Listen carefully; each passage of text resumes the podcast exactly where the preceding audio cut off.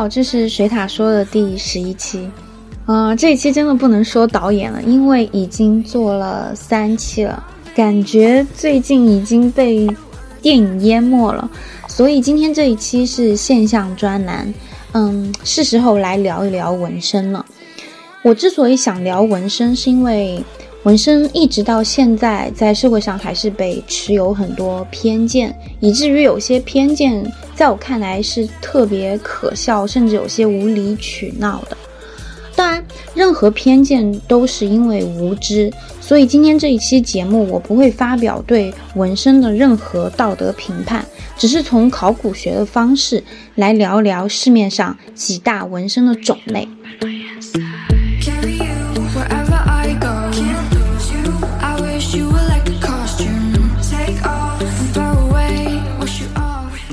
我们要为全新的纹身选择合适的样式时，不管是想佯装一身业内老炮风，还是想紧追流行走在时尚前线，我们一定要懂得纹身的行话。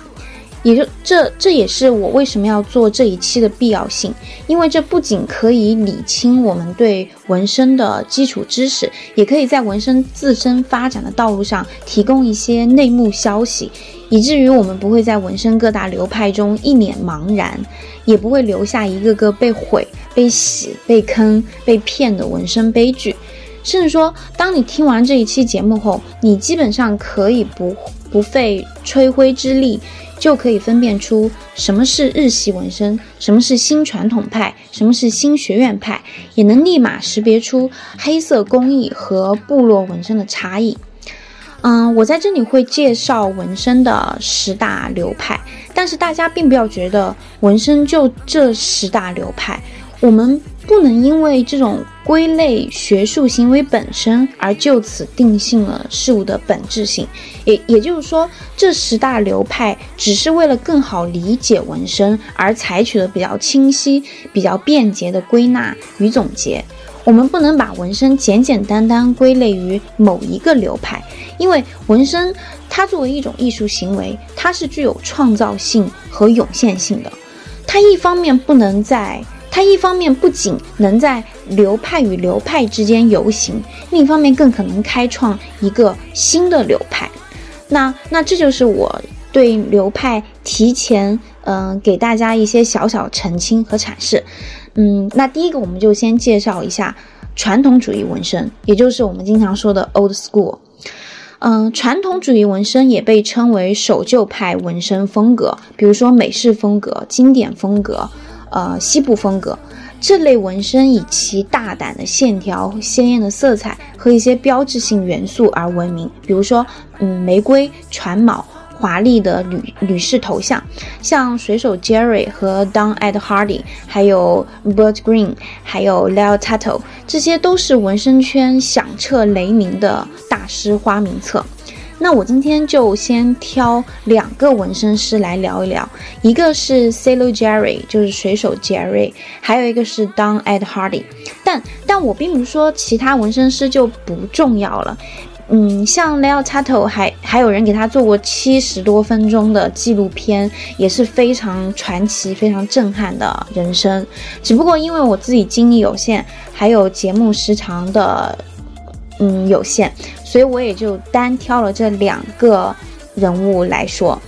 那第一个水手 Jerry，水手 Jerry 他出生于一九一一年，他的真名其实叫 Norman Collins，因为因为 Collins 小时候非常调皮而获得 Jerry 的外号，后来加入海军成为水手，那么水手 Jerry 的外号就这么传送下去了。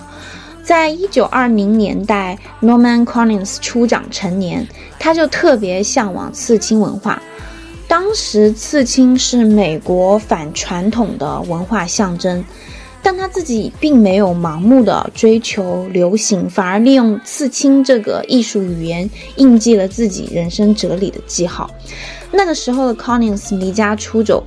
在流浪与自由中，与刺针和墨水相伴，用碘酒和小费交换在拾荒者身上练习刺青，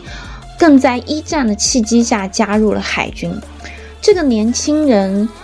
就通过船只航行到全世界，也由此爱上了船这个图案形象。所以，我们经常就会看到 old school 的很多图案就会有船只。那那船其实远远不是 Collins 纹身灵感全部。当他从海军退役之后，便定居到夏威夷，而那个时候的夏威夷只是一个荒芜的小岛。直到日本偷袭了珍珠港之后。所有的事情都改变了，因为在二战期间，超过一千两百万美国人加入了军队服役。珍珠港因为地理的位置，成为许多不同区域文化的美国军人聚集地。而夏威夷的 Hotel Street 地区，这个充满了酒吧、妓院与刺青店的区域，成为军人最流连忘返的地方。而也正是在这种特有的文化之下，诙谐、冒险、诡计与作弄的性格，也将深深嵌套进 Collins 的纹身艺术里。比如说，马提尼杯的把马提尼杯里的性感女子，呃，赌博与谷子、筹码与金钱这些导致男人堕入失败的图像，或者是一把穿过心脏的利剑，上面写着出卖或。侮辱你所挚爱的污言秽语，这也正是 Hotel Street 这个地方一个甚至令牧师都会脸红心跳的地方，它也会是一个充满真理、最真实与忠实自我的地方。而 Collins 也在这个地方深深受到日本刺青大师 Horace 的影响，而他与这些日本大师开启的对话，也让他成为融合东西方刺青文化的先行者。先行者开创了自己的风格，一种关于艺术、美感、顽皮、热情与极端的水手 Jerry 风刺青。然而，不仅像水手 Jerry，还有 Don Ed Hardy。他也是美国一位纹身教父。他作为一一名加州土著，南加州的诸多文化，比如说冲浪、图腾，甚至定制汽车，都成为了他纹身创作的宝贵来源。自二十世纪以来呢，嗯，旧金山文化一直是美国嬉皮士文化、近代自由主义和进步主义的中心之一。美国的嬉皮士文化视摇滚乐为集体宗教。表达内心的不满，呃，和激动，呃，当时最受崇拜的两个乐团 Beatles 甲壳虫，还有 Running Stone 滚石乐队，他们借助现代音响设备和灯光，通过音乐表达自己发自肺腑、使人振奋、使人感到一个新的自我存在的音乐作品。那在这种追求自由、崇尚个性、表达自我。这些艺术冲动和激情都与 Ed Hardy 的艺术品质遥相呼应。同时，旧金山还坐落着全美最大的艺术院校，就是旧金山艺术大学。在这样一个艺术氛围活跃又浓厚的地方，年轻的艺术家聚集在旧金山，他们反对常规，挑战大众，寻求着现当代艺术的突破口。也正如 Eddie。Ed Hardy 在呃采访中就谈到，旧金山是反精英文化的领头羊。如果我能让纹身在这里展现魅力，纹身艺术的视觉传播性就会真正奏效。但但我们知道，Hardy 的纹身创作跨度逾五十年，他在纹身艺术之路上其实做了不间断的努力、调整与创与创新。他学习与实践，还反复思考着纹身图案表达的各种可能性。比如说，他七十年代的时候，他也来到了日本祈福，呃，向日本大师拜师学艺。他经营在浓厚的东方风情的鲤鱼、龙、老虎的图腾的同时，也与他自身复古和朋克的元素相结合。他将街头时尚这种不入流、嗯肤浅暴力的叛逆风格，转化成了具有美感和异国风情的艺术，创造了一个极具美国精神的纹身特色。总的来说，这些大师都通过自己的作品影响了一代又一代纹身师、艺术家，他们都用自己精美的作品和充满年代感的气质，书写了各自在纹身历史上的一页。那第二个写实主义纹身，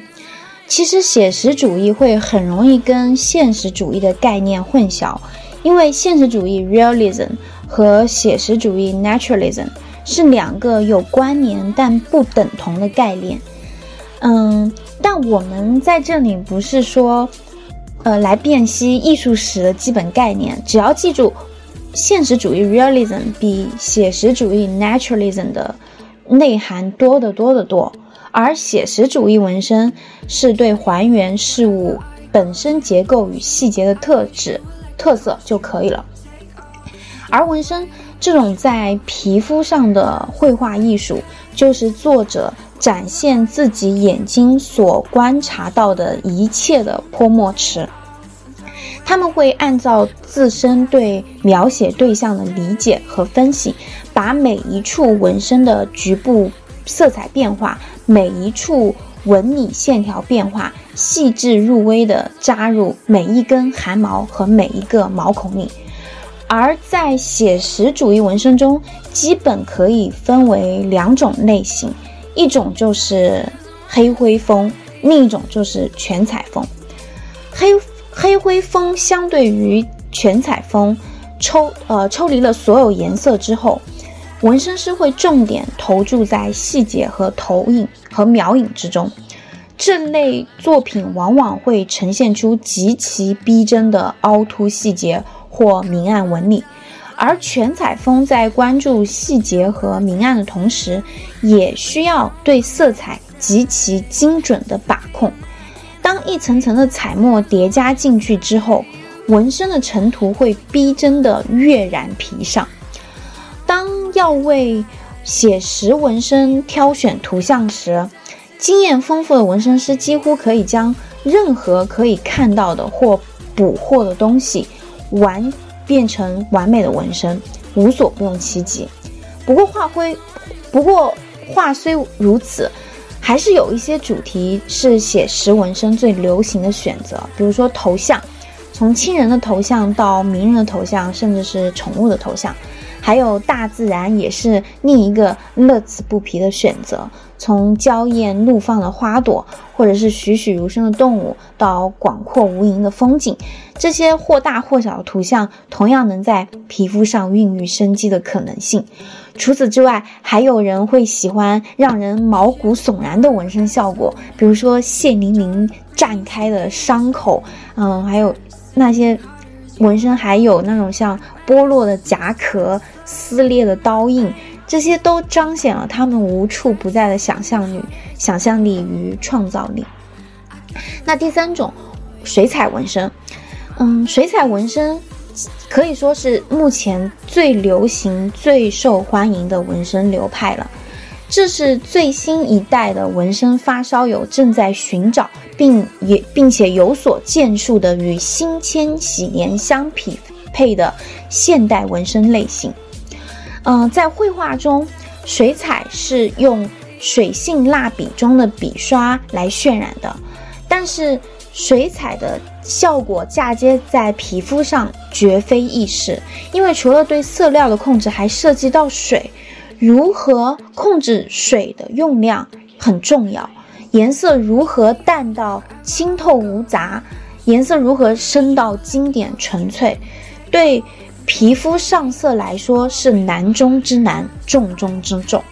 那至于色料，彩色色料一定是一针一针刺进去的。对于纹身来说，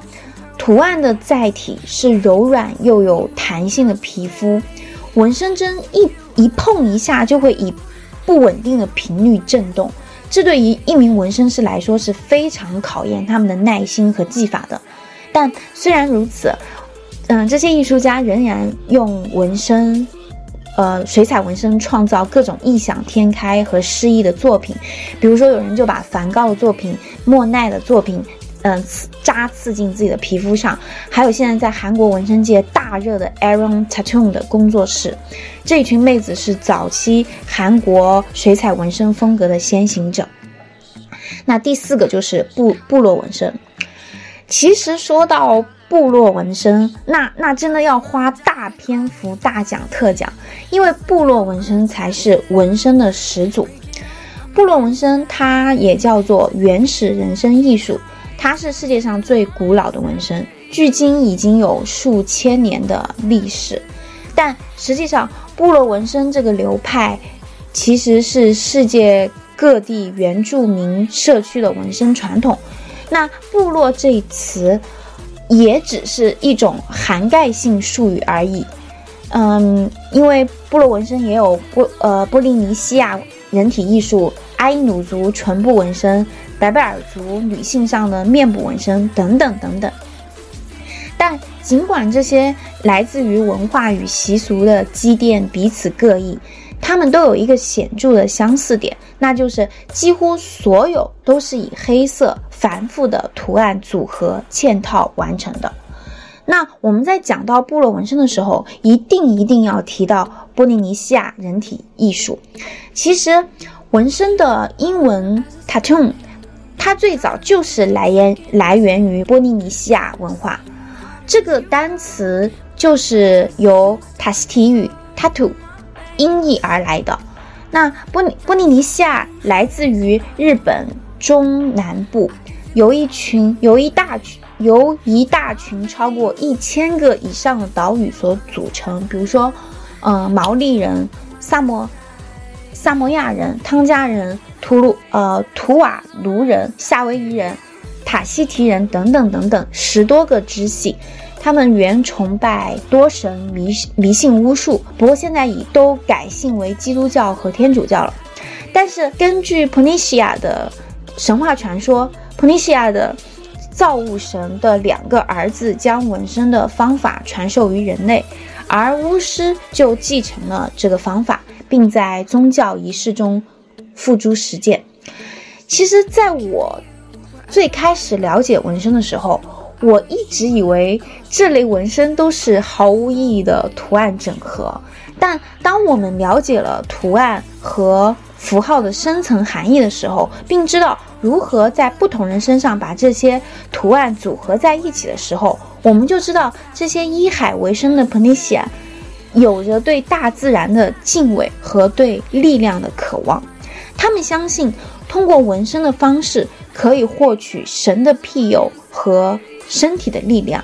他们还认为，一个人如果能够忍受纹身的痛苦，他就能面对生活的各种挑挑战。在任何时候时候都有勇气去乐观面对。那 tattoo 的图案非常多样，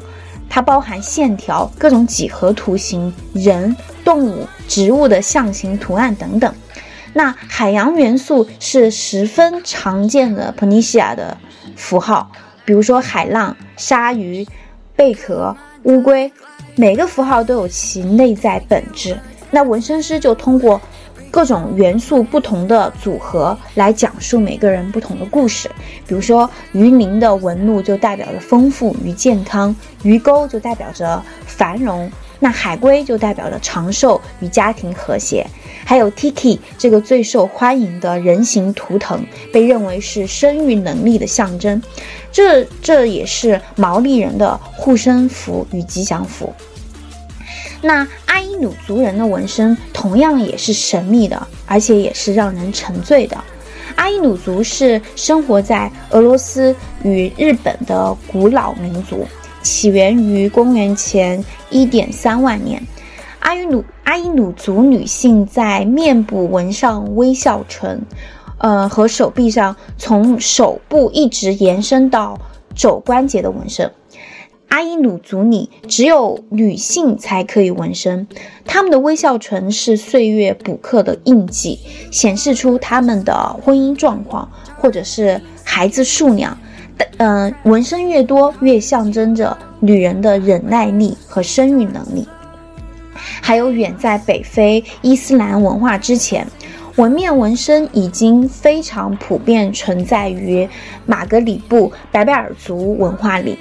嗯，像摩洛哥、突尼西亚，还有阿尔及阿尔及利亚，都可以见接见这些纹身传统。这是古老的白贝尔族仪式的身体艺术。那白贝尔族纹身有各种形式，通常出现在女性的额头、下巴、脖子、手臂、手板心、小腿、大腿、腹部、臀部等一些地方。而其实现在这些地方也都是很多女性非常热衷于纹的地方。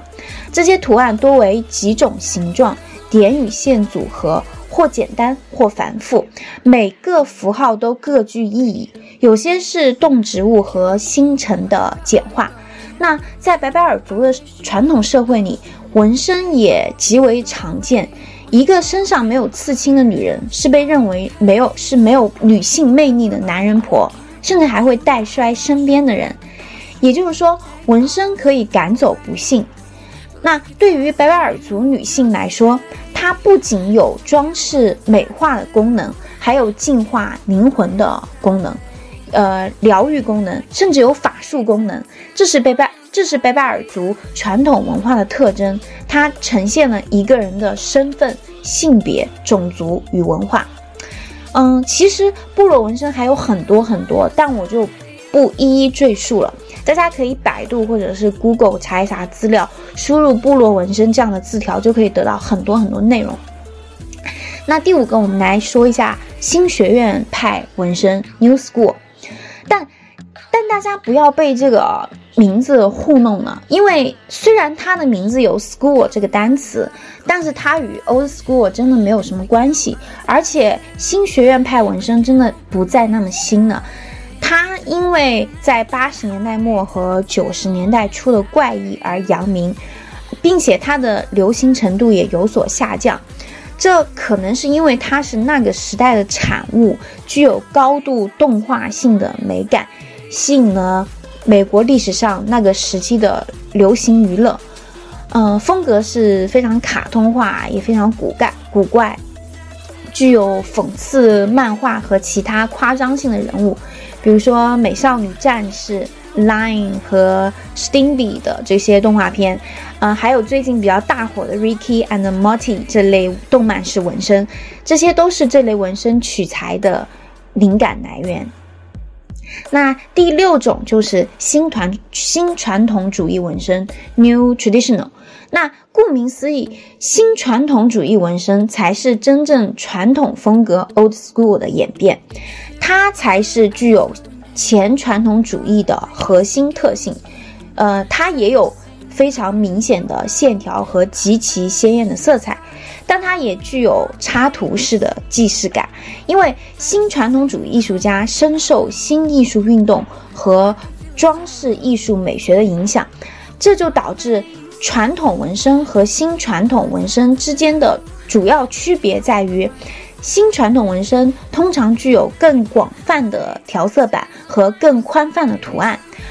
以这种风格完成的作品，以其。呃，郁郁葱葱的装饰细节，比如说花卉和动物等自然的意象的使用而闻名。那第七个日系纹身，日式的 Old School 和美国的 Old School 两者差别其实不是很大，都是非常的粗线条或者线条无变化，颜色渐变也比较少，比较平面，这些都是他们共同的特点。不过日日本纹身它会更细腻。而且它也有着非常悠久的历史，早在两千五百年前，纹身就已经在日本发展成为非常高度凝练的艺术。所以说，要在这里厘清日系纹身的历史与文化隐喻是完全不可能的。嗯，只是说，对于日系纹身纹身来说，它的魅力不仅。来自于这些美妙的图，更多的是它是作为一个用活物为载体的，它的图案和符号通常都有特别的含义，用来表达个人的信念、愿望或性格的特征。比如说，我们常见的锦鲤、龙、凤凰、蛇、武士、鬼面具、老虎，还有樱花、牡丹、菊花、枫叶、莲花等等这些花卉的图案。简而言之，日系的每一个纹身都讲述了日本丰富历史的故事。除了以上提到图案，还有，嗯，比如说戏剧性的烟雾和波涛汹涌的海浪，这也这也是为什么日系纹身能够不生生不息的原因。那第八种黑色工艺，其实从风格上讲。黑色工艺是一个非常广泛，也是一个非常偷偷懒的分类术语，因为它几乎适用于所有，呃，仅使用黑色墨水创作的所有人体艺术。当我们浏览黑色纹身师呃纹身师的作品的时候，我们会看到各种纹身类型，从古代的神圣的几何图形，到现代抽象的装饰设计，再到极为详细的说明性作品。它是目前行业内最多进行实验的风格的流派，而如今正在制作的某些呃风格，也绝对令人赞叹。比如说，最近我就有在关注一个叫做呃 Jelly。Pox Pox Flock，他的作品风格就是黑色极简艺术的流质纹身。他的纹身作品就是在身体上跟随人的曲线流动一样，是非常具有美感的，非常美丽的。那第九种是插画式纹身。那插画式纹身其实也是一个非常宽泛、非常偷懒的分类术语。我们可以将各式各样的作品称之为插画式纹身，因为。这是因为它启发了他的技术和艺术动作是非常之多的，比如说从石刻到雕刻到抽象表现主义，甚至说精美的线条书法，这种纹身风格表征形式非常的多才多艺。许多以这种风格工作的艺术家会融合自己的审美观，从而创造出一种全新的自己的风格。但是，只要他们的纹身看起来可以像是挂在画廊上的纸片或者是画布上，我们基本上是可以把它归类为插画风格的。因为插画式纹身，它呃，在我们嗯，插画师纹身有一个非常显著的特点，它就是以线条作为主要设计元素。无论是从古董石刻，或者是木板刻画，还是简单的素素描中汲取灵感。插画式风格的纹身看起来就是像用铅笔或者是钢笔用来创作的作品。那最后一个就是奇卡诺，奇卡诺纹身。奇卡诺纹身同样也是一个非常具有历史意义的纹身风格，内涵也是极其丰富的。因为只要深入了解诸如墨西哥革命。洛杉矶低车族和帕卡丘之类的历史，我们就知道，奇卡诺风格具有巨大的文化影响力，以至于也影响了其他的风格。其实，奇卡诺风格纹身只是奇卡诺文化的一个分支。嗯，奇卡诺这一词是二十世纪中期以后墨西哥裔美国人的代名词。墨西哥裔是美国社会中人数最多的西班牙语裔的一支。墨西哥民族的形成要追溯到近代以来，墨西哥的殖民扩张史，而奇卡诺最早就用于指代这些迁徙到美国的一批贫穷的墨西哥人，他们地位低下，生活贫困，和早期的墨西哥裔美国人一样，被排除在美国主流社会以外，也和所有的殖民过程一样，在殖民过程中。嗯，与印第安文化与西班牙文化开始融合，又由于印第安人和西班牙定居者相互通婚，形成了一个新的混血民族——近代墨西哥民族。那二战以后，这个民族这个群体在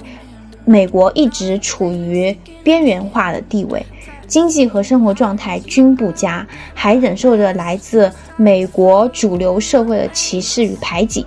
在这样的背景下，一大批墨西哥裔黑帮诞生了，那奇卡诺纹身也由此衍生而来。